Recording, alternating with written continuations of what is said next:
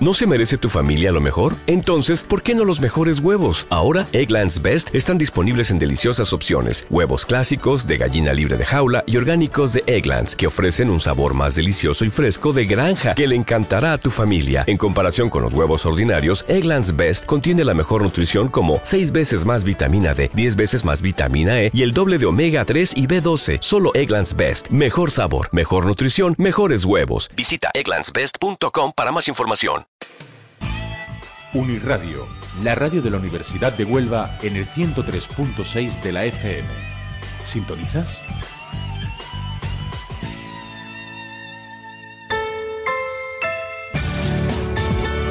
Los 40 digitales con José Manuel Garrido, Abel Llanes y José María Sancho.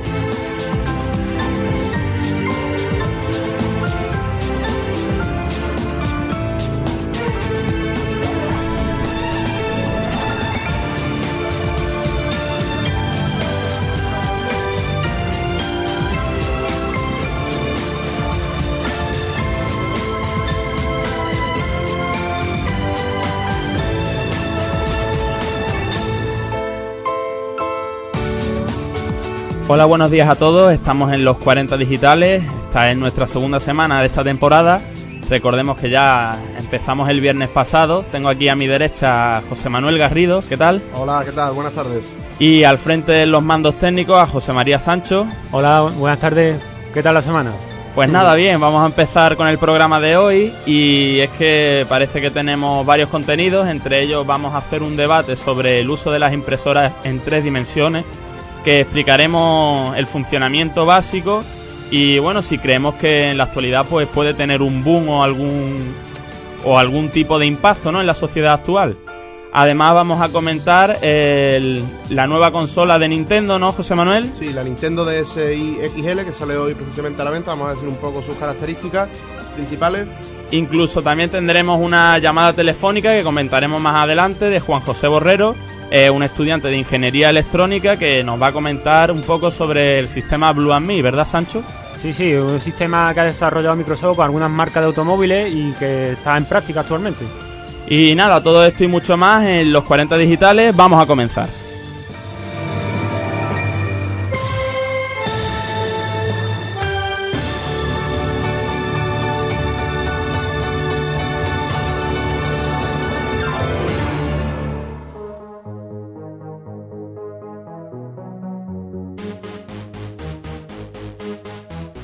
Recordamos que las vías de contacto pues son el teléfono 959 21 93 43 en riguroso directo. Eh, tenemos nuestra página web, nuestro blog www.los40digitales.es. A través del correo también podéis contactar con nosotros en los 40 digitales arroba uniradio.uhu.es y mediante Twitter en twitter.com barra los 40 digitales. Como, como había dicho, bueno, también a través de Facebook podéis contactar con nosotros. Y bueno, siempre que queráis participar, estamos, estamos abiertos a cualquier tipo de propuesta. Eh, como dije anteriormente, vamos a empezar con el debate sobre las impresoras en tres dimensiones. Así que vamos a comentar un poquito, así por encima, lo que, lo que sería una impresora 3D. Eh, según parece, la definición que nos da la Wikipedia es una impresora tres dimensiones es una máquina capaz de realizar impresiones de diseño en 3D. Lógicamente, su nombre pues lo dice todo. Eh, lo que haría sería crear piezas o maquetas mm, volumétricas, ¿no? Es decir, podríamos tener un cubo. Vamos, eh, ahora mismo las impresoras que tenemos, lo máximo que podemos que podemos conseguir de ellas es un papel escrito o, un dibujo o cualquier otro otro tipo de retrato en dos dimensiones, ¿no? Eh, según parece, habría dos tipos. Estarían las impresoras tres dimensiones de tinta, que serían más rápidas y económicas, aunque las piezas serían mucho más frágiles. Y las impresoras tres dimensiones por láser. Estas son más costosas y más, y más lentas, pero las piezas que crearía son bastante más resistentes. Ahora mismo la verdad es que el precio quiz- quizá no sea asequible para un, para un usuario de un usuario doméstico, ¿no? Pero ronda por unos 4.000 euros. Pero también debemos decir que de hace dos años para acá, pues ha bajado de unos 14.000 a, a estos 4.000 euros de media, ¿no? Que son casi, pues, 10.000 euros prácticamente. Y el debate iba sobre el debate que íbamos a hacer hoy iba sobre ¿creéis que este este tipo de impresoras tendrá un boom en la, en la sociedad actual? Hombre, es una cosa novedosa. Es una cosa novedosa, diferente. Te recuerdo que ya nosotros aquí el año pasado hablamos sobre estas impresoras. Pues salió una noticia acerca de ellas y estuvimos hablando de estas impresoras. Creo que es algo parecido a lo que se hace actualmente con, con los motores, ¿no? De, de los coches. Que es un bloque de acero y se mete, se mete en una máquina, una impresora, y esa impresora va moldeando ese bloque de acero hasta conseguir actuar. Claro, claro. De hecho, otro problema que tienen las impresoras tres dimensiones actualmente es que ocupan un gran tamaño. Lógicamente, vamos a obtener objetos en, en tres dimensiones, ¿no? Que son objetos físicos que podemos tocar como, como, no sé, como un mando a distancia o como un teléfono, ¿no? Entonces, claro, quiera que no, ahora mismo en una casa meter un aparato de estas dimensiones, pues quizás no sería lo más lo más aconsejable.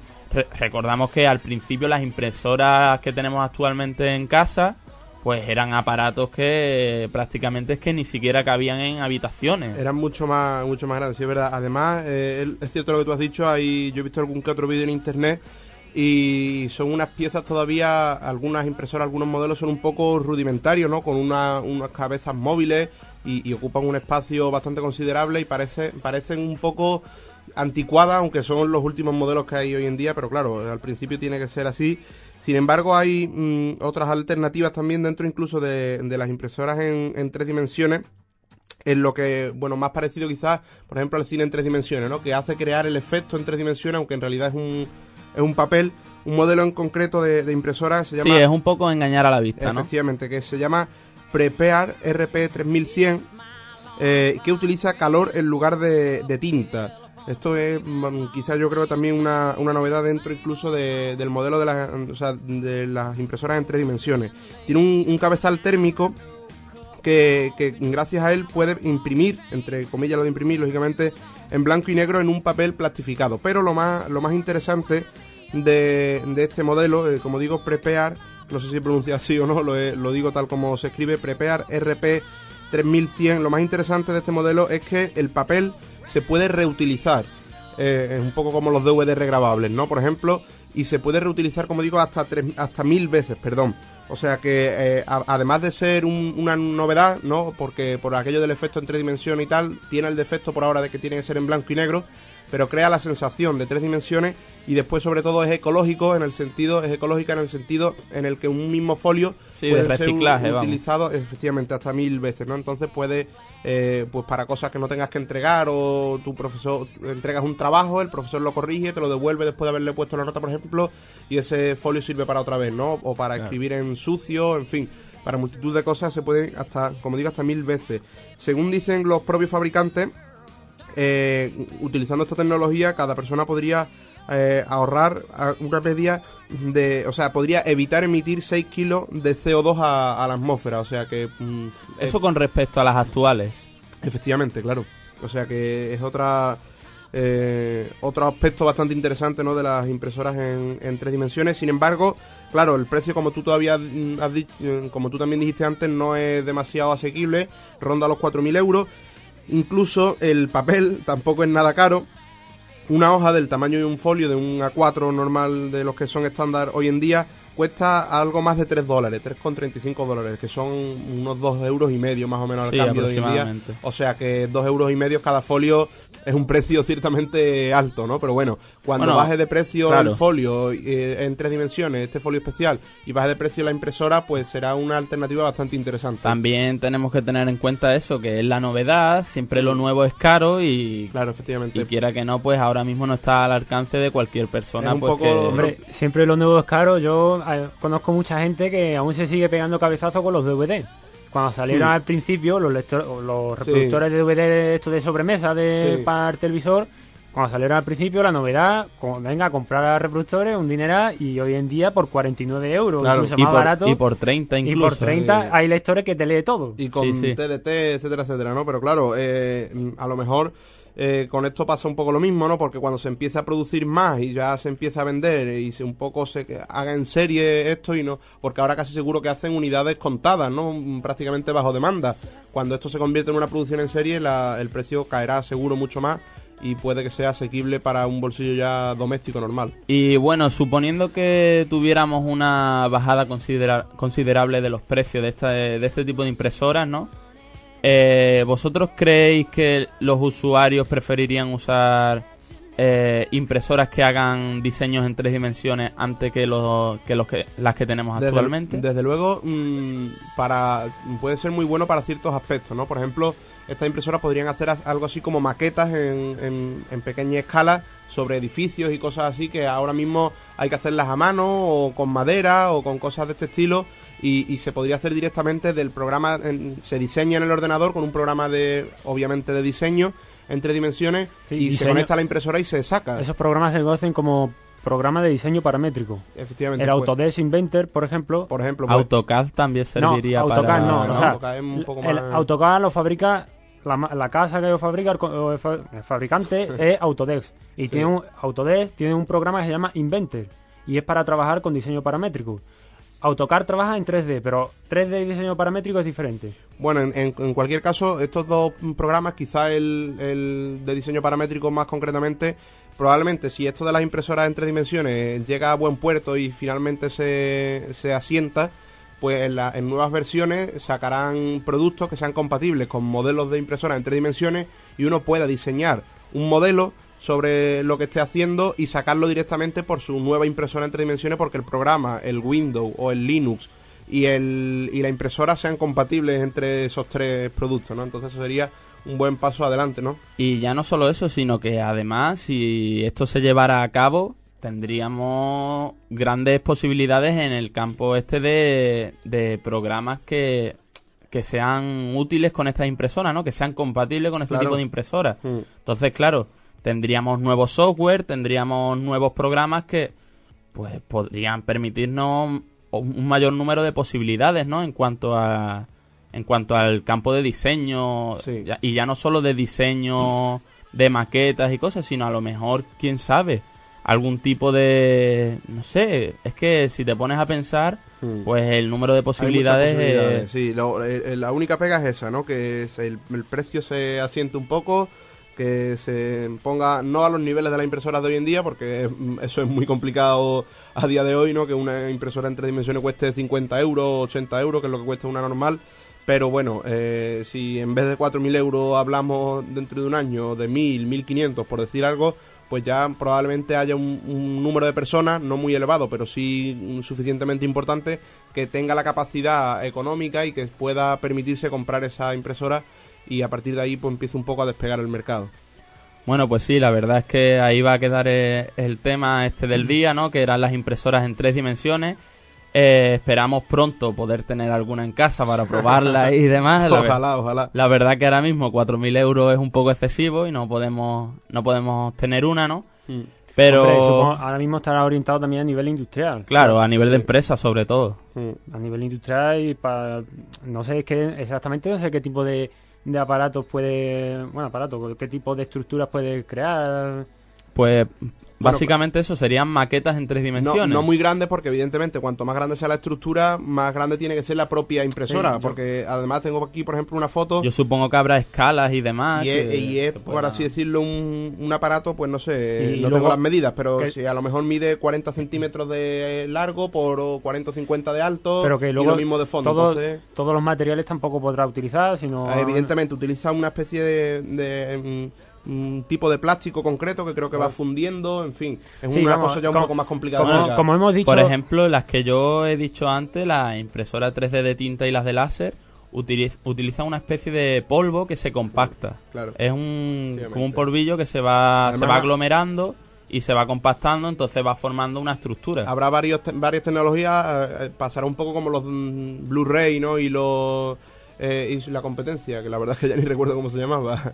La, competencia Full HD, de, ¿no? De, no, No, la competencia de- de Blu-ray es HD. No, no me acuerdo cómo bueno, da igual. es. HD real. No, eso no. No, da igual. La ¿Cómo otra, sí, el de Toshiba, vamos, El que no acabó, Sí, sí. que no acabó cuajando. Pues aquí pasará un poco lo mismo. Habrá varias tecnologías y, y al final una se impondrá, se estandarizará y Claro. la utilizarán todo el mundo, supongo. O sea que, pero claro, eso todavía está muy, muy Está abierto, ¿no? y está un, DVD, un poco lejano, creo yo. HDDVD se llamaba la competencia yo Sí. creo que esto Quizá- quizá de aquí a 5 o 10 años Bueno, este, no, tampoco diría yo tanto. Quizá un año o dos puede que sea suficiente. Porque el año pasado estábamos hablando de 14.000 euros en el precio, ¿no? Aproximadamente. Sí, pero ten en Este año ya cuenta- lo, tenemos- lo tenemos en 4.000. o Yo sea creo que el principal, la principal limitación no es el precio, sino el tamaño que ocupa. Yo creo que de aquí a un par de años quizás no se consiga reducir lo suficiente Bueno, el tamaño. de hecho, hablando del precio, un poco y ya para cerrar quizás, tengo yo, eh, he, he leído sobre otro modelo, eh, que la verdad es que no tengo su precio, pero se llama la, es una impresora en tres dimensiones Market, MarkerBot, que, eh, que dicen que su principal característica es que tiene un precio reducido. Y en el, en el mismo artículo en el que nombran a la MarkerBot, eh, nombraban a la, a la Prepare que he dicho antes que costaba 4.000 euros. O sea que esta MarkerBot seguro que cuesta menos de, menos de 4.000 euros y tiene ya un precio más adecuado al, eh, al consumo ordinario, ¿no? De hecho, lo está desarrollando la, una organización independiente de la Comunidad de Madrid. O sea que hay investigación sobre este asunto en, en España, en concreto en la Comunidad de Madrid. Y, y, bueno, según dicen, su principal, su principal característica, la de la Market, MarketBot Cupcake, que es como se llama la impresora, es que es asequible para el mercado de consumo doméstico. O sea que ya están empezando a aparecer los primeros modelos que quizá nos podríamos plantear comprar cualquiera de nosotros. Así que dentro de un poco quizás empiece esto un poco más a, asentarse. Bueno, pues ahí quedaba este debate de las impresoras en tres dimensiones. Esperemos que pronto po- podamos probar alguna, ¿no? Y nada, vamos a terminar aquí con esto. Esperemos que pues que tenga aceptación en la sociedad actualmente, ¿no? Que pues se basa sobre todo en el consumo de este tipo de de, de aparatos y de, de- Impresora. Claro, y de electrodomésticos se podría decir incluso, porque prácticamente están a la orden del día. Así que nada, esperemos que alguien nos pueda, nos pueda dar su opinión, si conoce algo más del tema, eh, o bien a través de nuestro correo, bien en teléfono, por el teléfono, O que- en Facebook. O incluso en Facebook. Facebook.com barra los 40 digitales. Con Correcto. número.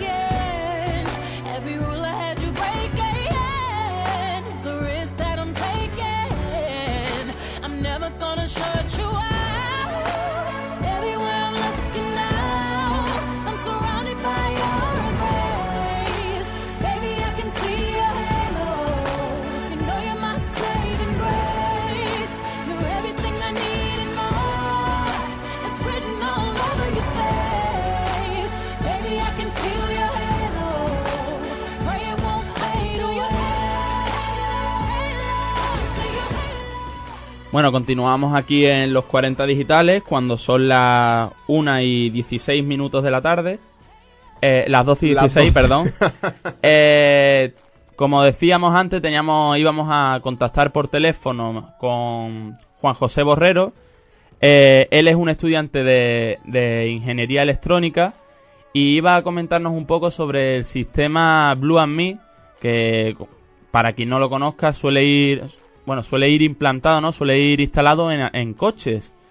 Eh, él concretamente va, va a decirnos, pues, en qué se basa este sistema y cómo podemos emplearlo o cómo podemos utilizarlo.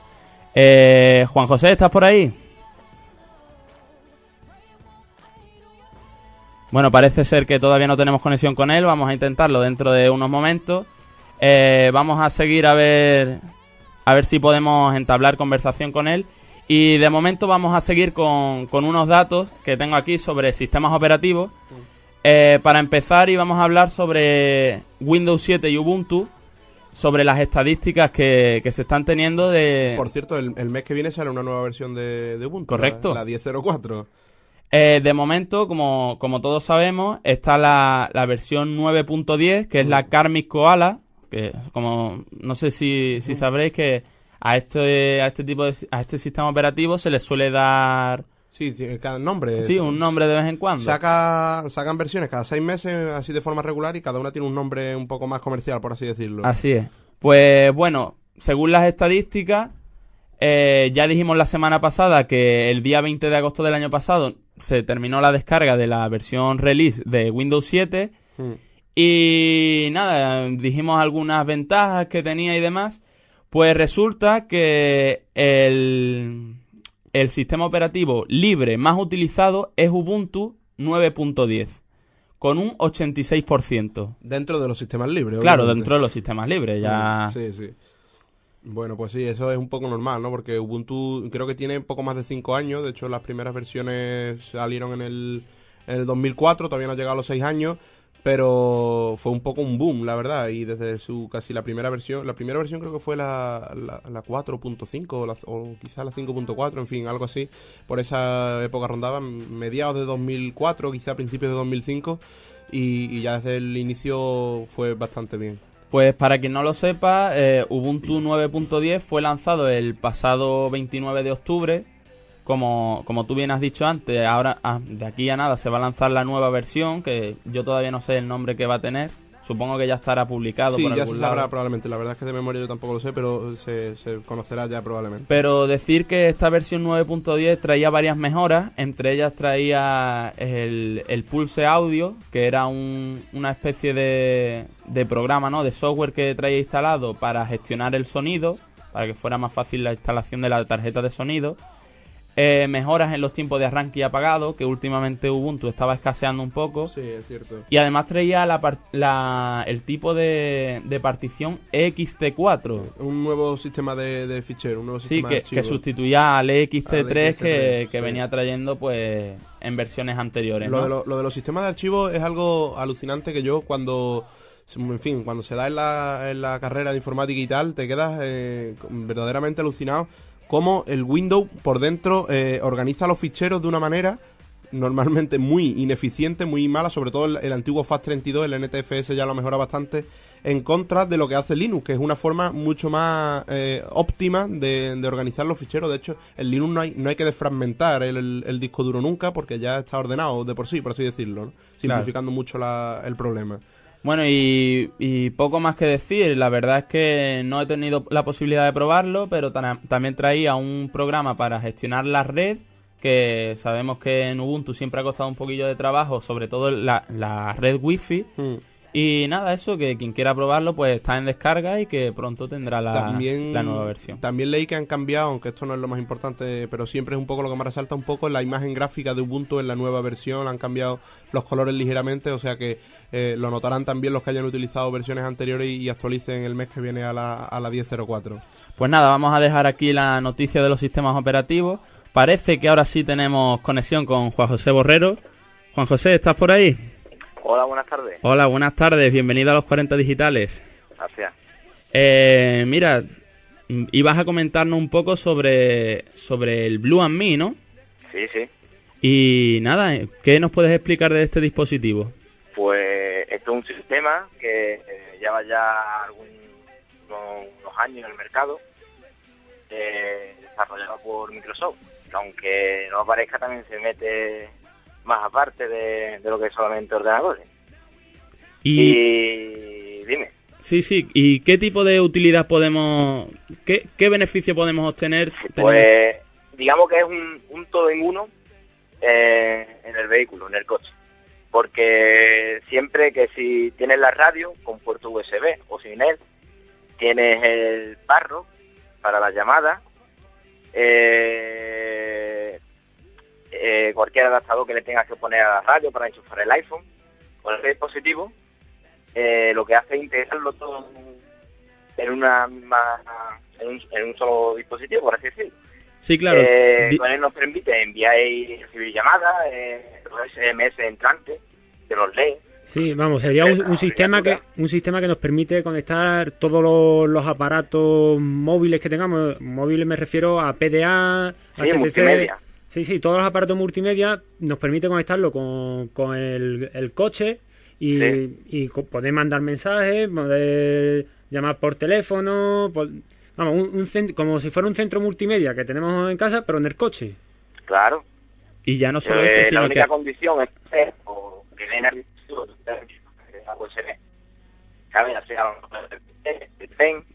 ¿sabes? El iPhone con su cable lo conecta y o de tu teléfono entras en el coche, lo tienes guardado en el bolsillo como cualquier mano libre. Pero con la opción de que lo puedes integrar todo desde el volante del coche, puede por comandos de voz. Los números los puedes introducir, si tú quieres llamar a cualquier número, introduce el número, número a número, o puede decir el nombre de la persona y el propio sistema se encarga de llamar a la persona que quiera. Sí, digamos Después- que sería una forma de simplificar todo lo- todos los aparatos o todos los dispositivos que podemos tener en el coche, ¿no? Los Claro. simplificamos en uno de forma que para el usuario pues sea más fácil, ¿verdad? Y aparte de fácil, seguro. Porque ya no tienes tú que andar mirando, cogiendo el móvil en el bolsillo, ni... Eso también te da un plus de, de seguridad.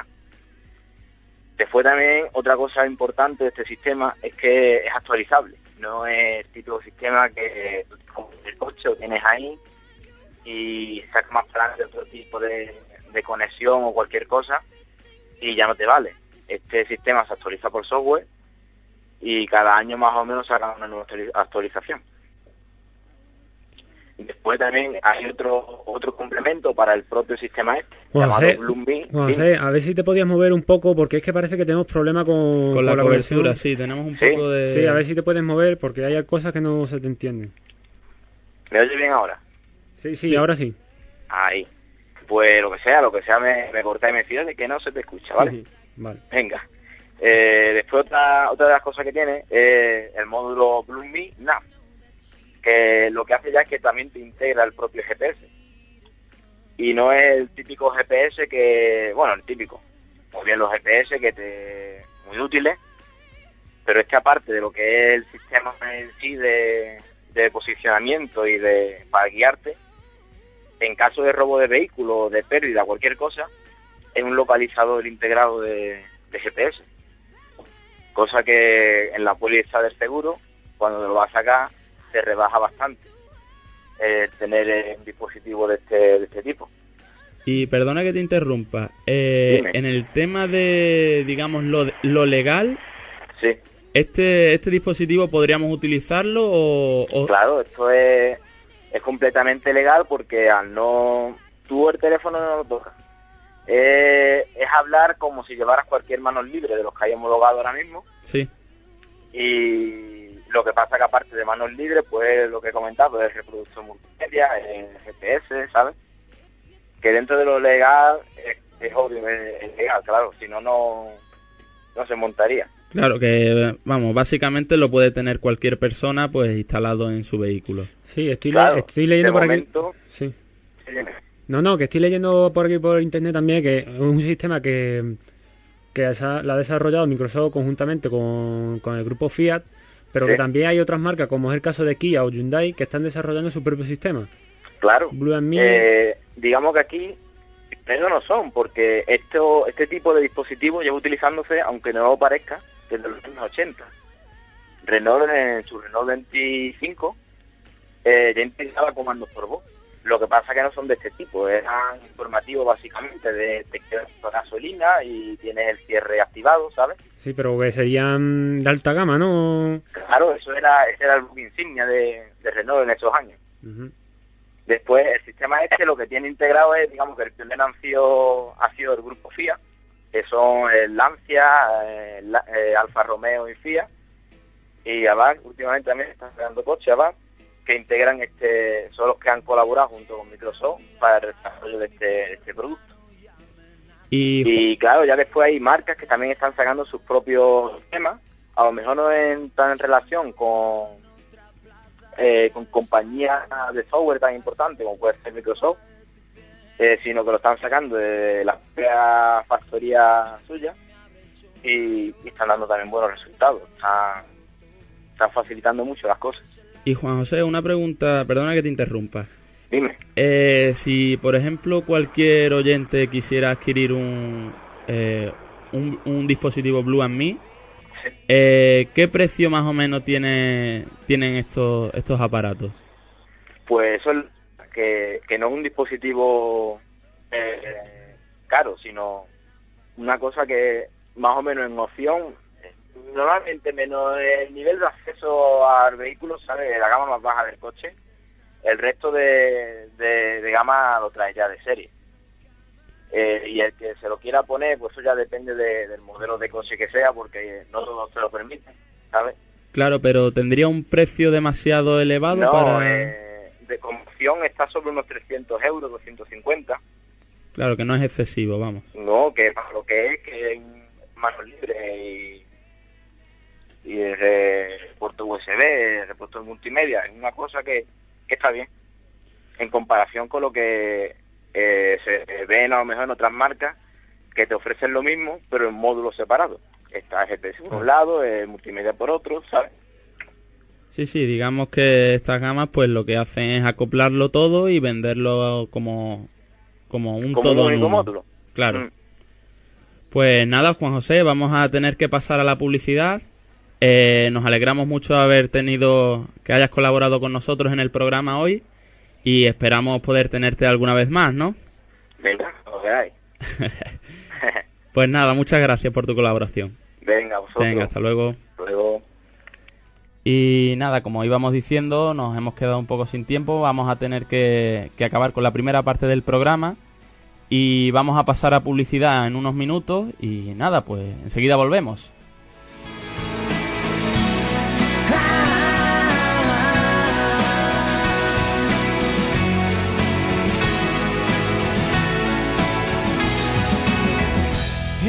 Gritas desde el cielo queriendo destrozar mi calma. Vas persiguiendo como un trueno para darme ese relámpago azul. Ahora me gritas desde el cielo, pero te encuentras con mi alma. Conmigo ya no intentes nada, parece que el amor me calma.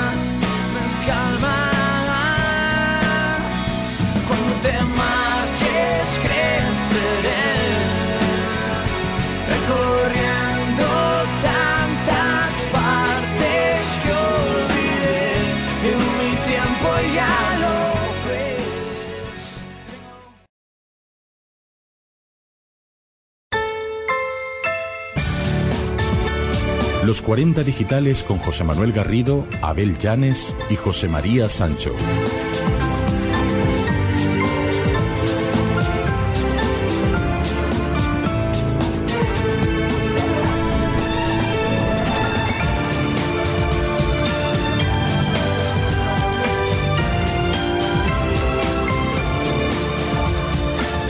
Bueno, seguimos ya en los 40 digitales después de esta breve pausa de la publicidad.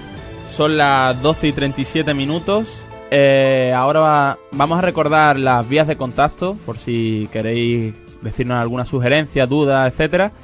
Eh, podéis hacerlo mediante el correo los 40 digitales arroba uniradio.uhu.es en nuestro blog eh, www.los40digitales.es eh, mediante Twitter, twitter.com barra los 40 digitales o mediante Facebook con la misma dirección, facebook.com barra los 40 digitales. Sí, recordarle a todos los oyentes que tenemos activado el, fe- el sistema de mensajes, como diría Pepe Domingo Castaño, en el Facebook y pueden mandarlo, mandando todos los mensajes que, que quieran, vamos. Claro, cualquier cosa que deseen decirnos aquí en directo y que quieran que comentemos, pues siempre podemos hacerlo. Además recordamos que estamos en riguroso directo, pueden también hacerlo mediante el teléfono 959 21 93 43 y ahora para continuar, eh, Garrido nos Sí. traía la, el lanzamiento de la nueva Nintendo, de la nueva consola portátil Así es. de Nintendo, la Nintendo DSi XL, que llega hoy a, a las tiendas, de hecho a este, en este momento... ¿A las tiendas de Europa o de Japón? De, España, hoy a las de De España. España, bien. bueno, supongo, no sé si al resto de Europa ha llegado antes o después, supongo que probablemente habrá llegado a Europa más o menos a la misma vez. Eh, pero hoy ya se puede comprar en España, de hecho a esta hora seguro que hay muchos niños, niñas, bueno, niños y niñas quizá no porque estarán en el instituto, pero padres o en fin, que, que estén comprándola en los grandes comercios, porque como digo, hoy viernes 5 de marzo llega a todas las tiendas españolas. Y, y bueno, ¿y cuáles son las principales novedades? Aunque puede que el que esté Bueno, una cosilla, vamos a recordar que hasta hace poco teníamos la Nintendo DS tradicional, ¿no? Mm, sí. La Nintendo DS esta que apareció, que, te- que tenía el sistema de... que incluso tenía un sistema así para soplar y demás, ¿no? Sí, sí, que es la que, vamos, la, la que, el modelo que, ha- que había anteriormente. Sí, sí. Y que tenía eh, eso, tenía el táctil, ¿no? Sí, y bueno, táctil y dos o tres todas. cosas más. Sí, bueno, pues eh, ahora mm, han sacado un nuevo modelo, la Nintendo DSi XL, cuya principal novedad, como sabrán todos, los- todos aquellos que estén interesados en, en comprarla, la principal novedad de esta consola es que tiene las dos pantallas que tenían siempre tradicionalmente la Nintendo, la consola de Nintendo, pero son dos pantallas más grandes. Eh, en total, cada una tiene, eh, o sea, son dos pantallas de 4,2 pulgadas, con una diagonal de 10,7 centímetros, lo cual aunque parezca increíble, es significa que hay un 93% más de superficie respecto a su predecesora. Es decir, en una pantalla tan chica, si aumentamos de 3,25 a 4,2 la diagonal, la superficie total que queda es mucho más grande, es casi el doble de grande. O sea que esto puede hacer, como incluso dicen desde Nintendo, que se puedan revivir de nuevo los juegos, porque claro, al, tener una pantalla más grande, pues se puede disfrutar más de juegos a los que ya tú hayas, hayas estado jugando anteriormente, ¿no? Porque incluso se ve mayor cantidad de escenarios o se ve con más claridad, en fin, eh, eso por un lado. Después también, eh, bueno, trae lógicamente el lápiz táctil. Eh, trae, decir que trae incluidos ya varios programas preinstalados, como por ejemplo el, diccionario 6 en 1 y una parte del- de un juego, el Brain Training del Dr. Kawashima. Eh, y bueno, mm, por supuesto se podrán descargar juegos de- desde internet, como en su, en su predecesora. Eh, trae el, navegador Opera, ya lo trae preinstalado y podremos navegar por internet, obviamente. Trae wifi y bueno, sigue trayendo también dos cámaras, una exterior y otra. Bueno, y otra sigue interior. trayendo. La primera Bueno, de sí, ese que había no la no traía. traía dos cámaras, Luego la- se su- adaptó. Efectivamente, su predecesora ya sí, la Ha, segunda ha ido, ha ido evolucionando de un sistema mm, básico a- y se ha ido complementando con, con Sí, bueno, se supone con- que esto, mm, lo primero que hubo sería la Game Boy, prácticamente. Hombre, claro, evidentemente. La mítica Game Boy esta que era en blanco y negro, que Bueno, luego se fue evolucionando a color. En verdad, en verdad yo creo que la primera que era el Tetris este que traía 12, juegos, 12 en uno, yo creo que ese sería el primero. Sí, pero menos. es verdad que Nintendo siempre ha sido líder indiscutible prácticamente en en la en la grabación, o sea, perdón, en la grabación, en, en, la- en- en las consolas portátiles, en el mercado de consolas portátiles, Nintendo siempre ha sido eh, el líder indiscutible. Después en las consolas de sobremesa ha sido según la generación, ¿no? Estaba pues la PlayStation, que fue la ganadora evidente de, de la generación de aquella. La Nintendo 64 salió perdiendo, en fin, se puede discutir Sí. mucho más sobre, sobre mesa. Bueno, la Nintendo 64 Un día a- vamos a crear un debate.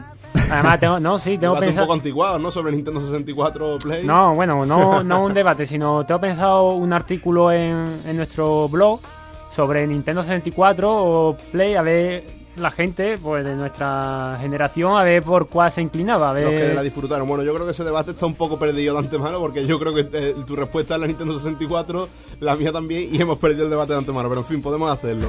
Bueno, a lo que iba. Eh, Ya me ha desmoralizado. Sí, ¿no? hombre, eh, es, triste, pero es la realidad. En fin, eh, gracias a estas dos pantallas también se pueden disfrutar mucho más algunas aplicaciones, como por ejemplo un editor de vídeos de animación que se llama Flipnote Studio, que se puede descargar gratuitamente. También la Escuela de Dibujo y Pintura Academy, que hay que comprarla en la tienda online de SIWare. Eh, como digo, el navegador que de, de Opera, que lo trae de serie. Eh, también incluso se puede eh, utilizar la consola como ebook, eh, como libro electrónico, que y un poco por el precio de la consola casi podrías tener la consola propiamente dicha con su cámara de fotos, con el navegador de internet y utilizarla también como, como libro como libro electrónico. Lo- obviamente tendrías que comprar los libros. Pero bueno, la consola teniendo en cuenta que cuesta menos de 200 euros, creo que eran 180, 190 euros, está, está bastante bien. Lo de el EBU ese está bastante bien porque aunque aunque la gente se crea que, que esto de los libros electrónicos se ha inventado este año, Mm. aquí también en este, pro- en este programa dijimos que uno de los grandes fracasos era el ebook, o sea, hace Hace tiempo. hace claro. un par de años, Sí, porque el ebook viene ya desde, desde ya los un 90, tiempo, sí. los últimos años de los 90. y ya parece que por fin está empezando un poco Y, a. sí, está arrancar. remontando, pues han decidido las editoriales o los fabricantes han decidido darle un impulso Mm. y parece que se están vendiendo. Y yo creo que es bastante interesante que las consolas estas traigan soporte para esto, porque por ejemplo la PSP o la PSP, la, no, la, nueva, la versión nueva no lo sé, la antigua no le forma un formato específico de, De ebook. de ebook, tiene que ser en PDF. Claro. Y eh, la vista se cansa, el PDF no está preparado para eso. Para eso, sí. Entonces es bastante interesante que los dispositivos portátiles, tipo consola o lo que sea, venga con, con soporte para, Para- determinada, efectivamente, determinados form- formatos. formatos Yo de todas formas, el tema del ebook, yo creo que el principal fracaso ha sido el tema de la vista.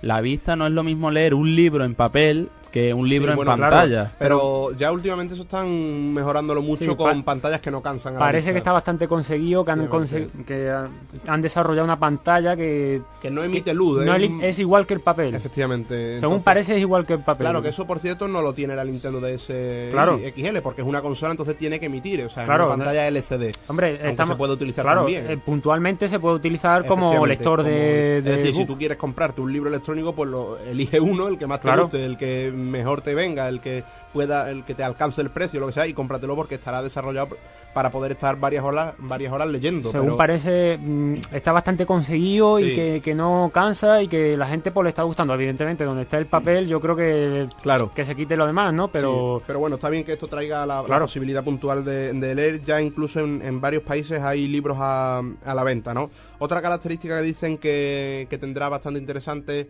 esta consola es que al tener las dos pantallas más grandes, pues em, posibilitará en parte algo que era muy complicado con, la, con las versiones anteriores, que era que un poco tu amigo pueda estar viendo cómo juegas tú, incluso ayudándote, diciéndote, pues parece un poco una tontería, ¿no? Pero en fin, pues muévete hacia aquí, haz esto, haz lo otro, incluso hay cosas, por ejemplo, que son de forma muy natural más, más colectiva. Por ejemplo, el, el- los enigmas estos de, de la serie del profesor Layton, que son para agilizar la mente y tal, pues se pueden resolver entre dos personas en vez de entre uno. Con pantallas más pequeñas, pues era más complicado que las dos personas pudieran verlo. Además, estas nuevas pantallas también tienen un ángulo de visión mayor. Es decir, antes igual te ponías un poco al lado y ya no la veías, no porque fuera pequeña, sino porque el ángulo de visión era menor. Y aquí eh, ha mejorado el, el ángulo de visión, con lo cual se puede hacer un poco juego colectivo, ¿no? O sea que yo creo que es bastante interesante y que con este nuevo lanzamiento eh, Nintendo va a seguir a la cabeza de, de las consolas portátiles. Se pueden encontrar en dos colores, en color chocolate y color cereza. Y como digo, también trae un, un bolígrafo, un stylus, tamaño bolígrafo, que bueno, mejora bastante la, la pantalla táctil y hace que se pueda utilizar de forma más, más natural por y cierto, más cómoda. hemos hablado de la Game Boy. Tenemos aquí un, un amigo de Facebook que nos comenta que la pantalla de Game Boy era amarillo y verde y que era insufrible cuando no había luz. Es cierto, yo, yo tuve una, una Game Boy con la, con la eso de la pantallita en verde. Además era un verde así como un un verde más bien fosforito. Sí, yo, yo no la tuve, no, no sé exactamente, pero nos comenta eso. Aparte también nos dice, está bastante puesto en el tema, que el Tetris fue un juego desarrollado por un ruso y comprado por los japos, los japoneses de Nintendo, como un juego para su Game Boy. Sí, pues O la sea verdad es que- que es interesante. Nunca se, se termina uno de enterar de, toda pues- la Y, po- historia. y por último pone fuera de ese, arriba PSP. Ah, ahí, ahí no me ha gustado el final del mensaje, pero en fin, cada uno para gustos los colores, ¿no? Claro, cada uno tiene su opinión, hombre. Mm. Y una pregunta que te iba a hacer, Garrido, vamos a ver. ¿Has dicho que supuestamente mañana se lanza o era hoy? Hoy, Ya está vale. a la venta, vamos. ¿Y el precio? Sí, son unos 100, 180 euros, 190 según qué... No es excesivo. No, no es excesivo. Yo creo que la, la, la PSP más o menos también ronda el mismo, el mismo precio. Además, hay que tener en cuenta, como digo, que trae ya algunos juegos instalados, el, el Opera eh, trae el navegador instalado, eh, trae el, el Brain Training del Dr. Kawashima, el diccionario 6 en 1, o sea que en principio yo creo que es un precio relativamente acertado para, para lo que para el producto que es, vamos. ¿Y tú crees que si Wii, eh, si Wii, perdón, si Nintendo sigue sacando este tipo de consolas como, como la que viene haciendo de Wii, de Nintendo DS o tú crees que va a seguir a la cabeza Sí. mucho tiempo? Bueno, eh, yo creo que es evidente que la que en esta generación ha ganado Nintendo, en esta generación de consolas. No porque yo sea un poco fan de Nintendo, que tengo que reconocer que sí lo soy, pero igual que reconozco que en, en la generación de PlayStation y, eh, y Nintendo 64... Reconócelo, José Manuel, que eres, socio PSP. del club de Nintendo. No. Bueno, pero digo que en esa generación, por ejemplo, ganó PlayStation, ¿no? Ganó Sony con la, con la PlayStation original.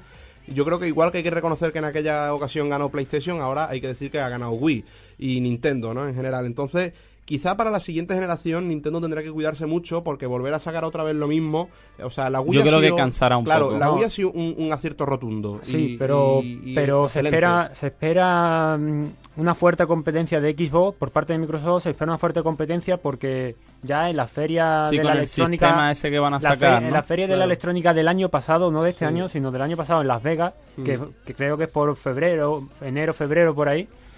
Mm, ya sacaron o Un dieron idea, idea de lo que estaban desarrollando, que era un sistema mm, Superior De capta- era de captación de movimiento. Sí, no sé exactamente cómo era, pero que, Sí. Que iba a tener una fuerte Sí, yo- competencia. a la que también hablamos aquí de, de ello, aunque fuera de pasada. O sea que, claro, ya la tecnología esta, eh, dicen que el que da primero da dos veces, ¿no? Y Nintendo ha sido el primero en, en lanzar esta tecnología y ahí están los resultados, ¿no? Es la consola más vendida en todo el mundo, con diferencia. Claro, los demás ahora están Claro. a la cola de Nintendo y tendrán que superarlo. Pero eh, esa tecnología ya la tienen los otros, o sea, Claro. Sony y, y Microsoft tienen ya esa tecnología a su manera y adaptada, pero la disponen de ella. Y seguramente para la próxima generación de, de consolas, las tres empresas dispondrán de esa tecnología. O sea que se espera algo más que ofrezca Nintendo o cualquier otra para volver a ponerse a la cabeza. O Nintendo sería para seguir a la cabeza o otra para arrebatarle el trono, ¿no?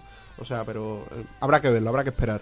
Bueno, pues vamos a esperar a ver si, si algún oyente puede comentarnos algún, su opinión sobre, sobre esta consola o sobre las nuevas consolas de esta generación. Eh, parece que nos estamos quedando sin tiempo, así que vamos a terminar con una última noticia. Yo creo que puede ser una noticia que puede resultar bastante interesante, ya que nos puede, nos puede un poco explicar el alcance que tienen la- las redes sociales de la actualidad, ¿verdad, en día, ¿verdad sí. Garrido? Sí, es una es quizá la noticia curiosa de, de la semana, ¿no? Y, y se trata de, de un soldado de- del ejército israelí que hizo una, actua- una actualización de su, de su perfil de Facebook y poco menos que dijo que al día siguiente iban a atacar cierto pueblo, iban a hacer unas detenciones eh, y lo puso así de forma tan, tan tranquila, ¿no? Eh, ¿Qué pasó? Pues que evidentemente su- sus compañeros vieron que había escrito aquello en Facebook y lo denunciaron a, a sus superiores. Entonces, claro, cuando los superiores eh, tuvieron conocimiento de lo que había sucedido, eh, de hecho, bueno, tengo aquí el texto con- concreto, mm, ya traducido evidentemente, que escribió el soldado, mm, dijo algo así como, este miércoles vamos a limpiar, y a continuación añadía el nombre de la localidad que no se ha dado a conocer, vamos a limpiar tal localidad en un operativo de arrestos. Mañana otro operativo de arrestos y después, si Dios quiere, a casa este jueves. Bueno, pues al final eh, no, no tuvo tanta suerte precisamente por haber escrito eso. eh, varios compañeros lo denunciaron eh, y los superiores de, ese, de ese soldado, de ese destacamento, tuvieron que anular la, operación de despliegue que se iba, que se iba a llevar a cabo en la región de Cisjordania. Eh, tuvo más consecuencias para el soldado porque mm, estuvo arrestado eh, 10 días, es decir, estuvo 10 días en prisión y, lo han retirado de la, de la unidad, poco menos que lo han despedido, ¿no? Por así decirlo. Y claro, eh, lo- los responsables de- del ejército se han, han declarado que la inteligencia enemiga analiza Internet en busca de, de informaciones sobre, sobre el ejército, ¿no? En concreto era, eh, estamos hablando de la unidad de seguridad de, de la información de las fuerzas de defensa de Israel. Eh, las iniciales son IDF. Entonces dice, la inteligencia enemiga analiza Internet en busca de informaciones del IDF. Y lógicamente estos datos podrían impedir las operaciones e imponer en peligro a nuestras fuerzas. Hay que decir que finalmente la operación esta mm, de guerra acabó realizándose Dicen que con éxito, pero bueno, claro, más allá de entrar en, lo adecuado, ¿no? De estas operaciones, o entrar en política, o hablar de guerra y tal, que no viene al caso, aunque podríamos hacerlo y, de forma muy, muy extendida, lo que yo creo que esto un poco nos da a conocer es el, el impacto que tienen las redes sociales hoy en día, ¿no? Que un soldado escribe algo y se cancela, un, soldado escribe algo en una red social y, y se cancela una operación militar mm, probablemente ciertamente compleja y que tenía unos recursos asignados y, y una organización muy complicada. Sí, tenemos varios ejemplos ya. También hace poco con los etarras, estos que capturaron Mm. recientemente, también tenía fotos colgadas En Facebook social, con la camiseta de selección española. Es cierto, Y- es cierto. Sí, sí, sí, salió Sí, en, sí. en todos los medios de Es casi de- comunicación. Es casi, un poco de risa, ¿no? Pero bueno. Sí, bueno, eso aparte, política aparte. Sí. mm, el caso es que. Y lo estamos preparando, ¿verdad, José Manuel? Un, te- un día un programa acerca Sí. de todo esto de las redes sociales, la influencia que tiene en Mm. las personas. Incluso el- la adicción, ¿no? La verdad la es que sería bastante interesante. Lo estamos preparando, estamos a- intentando hablar con un profesor de la Universidad de Huelva de psicología y estamos preparándolo.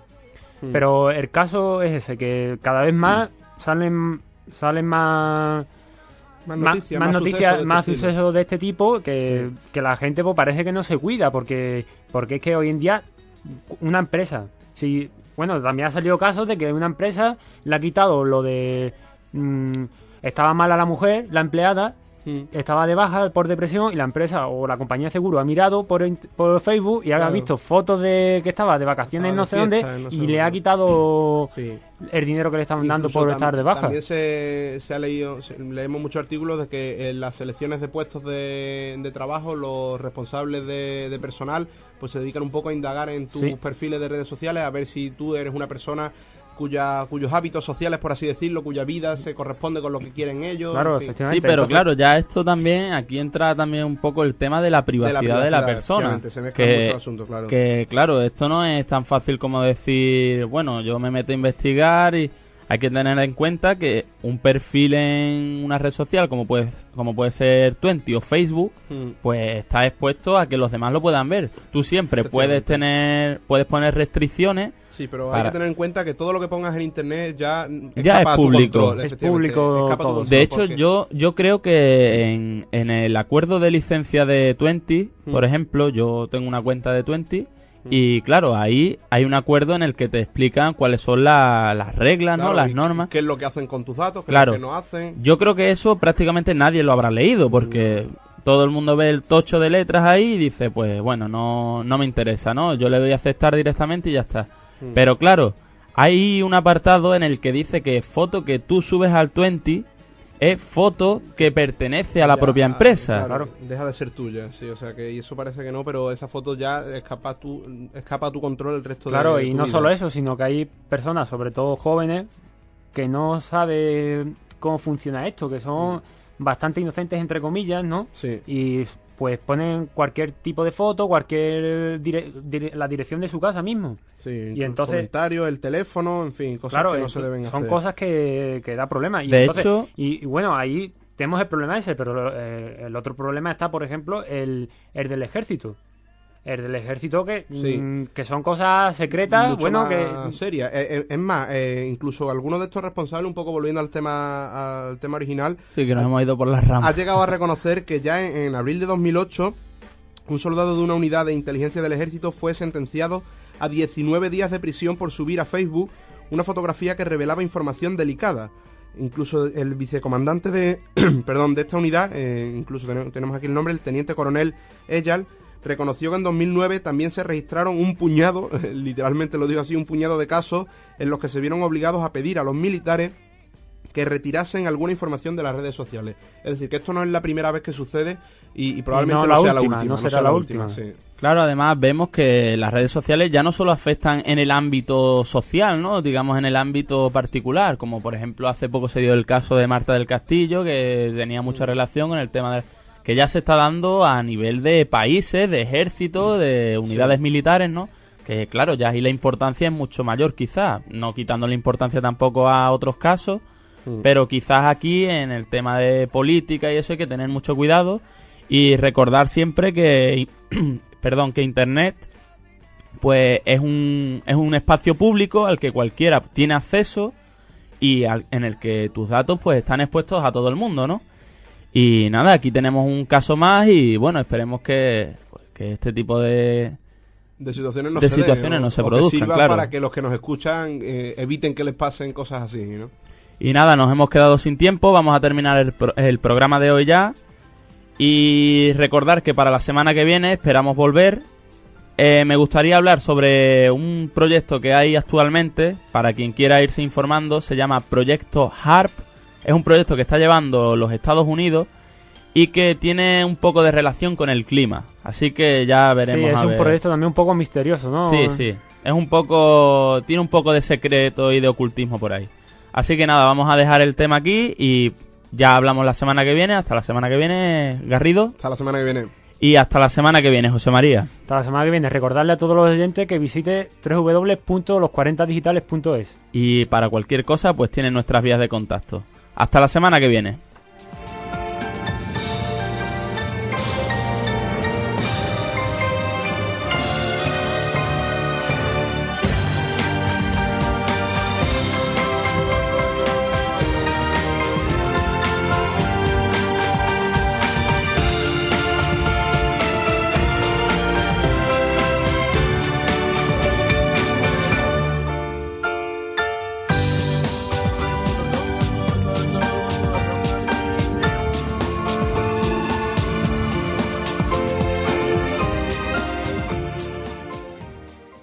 Preocupas por tu familia? Entonces, ¿por qué darles solo huevos ordinarios cuando pueden disfrutar de lo mejor? Eggland's Best, los únicos huevos con ese delicioso sabor fresco de granja, además de la mejor nutrición, como 6 veces más vitamina D, 10 veces más vitamina E y 25% menos de grasa saturada que los huevos regulares, además de muchos otros nutrientes importantes. Así que, dales los mejores huevos. Eggland's Best, mejor sabor, mejor nutrición, mejores huevos.